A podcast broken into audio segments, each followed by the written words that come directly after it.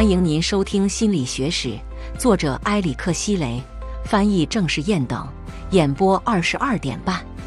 欢迎订阅《心理史学》第三章：文艺复兴。文艺复兴意味着重生。文艺复兴在意大利城邦从十四世纪开始延续至十六世纪，并发生在十六世纪的法国、英格兰和荷兰等北欧国家。文艺复兴重新引入了古希腊罗马，经常被称为古典时代，在艺术、科学和教育方面的主要元素。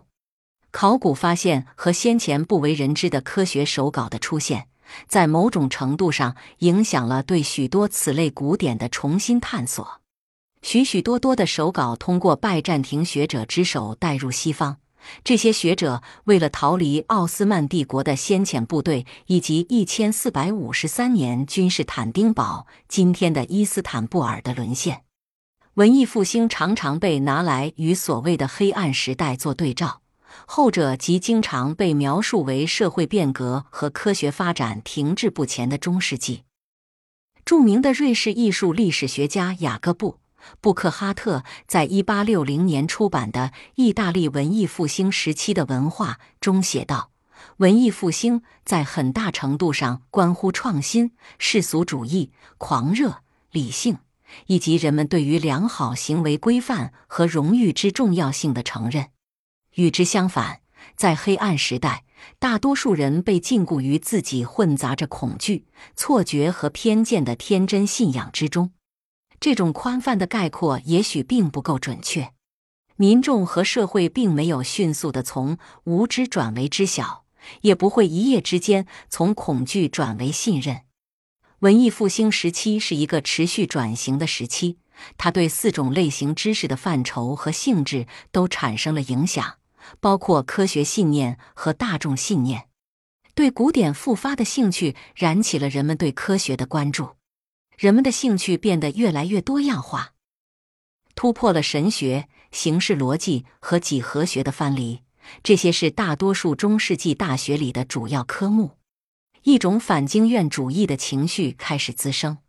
亚里士多德在哲学界不容置疑的权威性遭到削弱，学者们将目光转向柏拉图和卢克莱修、斯多葛学派和伊壁鸠鲁学派。人们对形式逻辑的兴趣转向了伦理学和社会学说，寻求快乐和幸福的秘诀成为新的风尚。文艺复兴同样为高等教育机构带来了改变。尽管大多数学校对女性和社会低层人群的歧视根深蒂固，但是大学教育对于普通人来说越来越容易实现。越来越多的科学辩论在传统的学术机构之外开展。没有正式的学术或宗教头衔的普通人开始为科学做出重大贡献。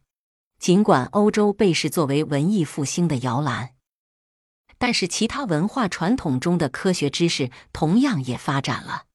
在奥斯曼帝国、波斯和中亚，数学家、哲学家、医生、历史学家和诗人层出不穷。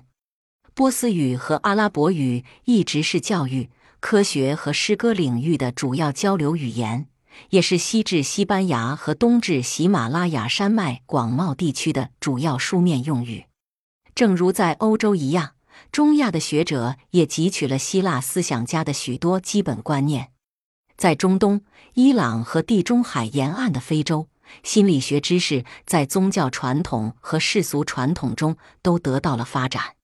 然而，到了十七世纪，一个显著的差异开始呈现：中东的伊斯兰思想开始渐渐的与神学接轨，而西方科学，包括心理学知识，却在不断的挑战神学，特别是天主教的教义。在许多文艺复兴时期的科学家看来，数学定理和力学定律似乎可以用来解释人体功能和心理机能。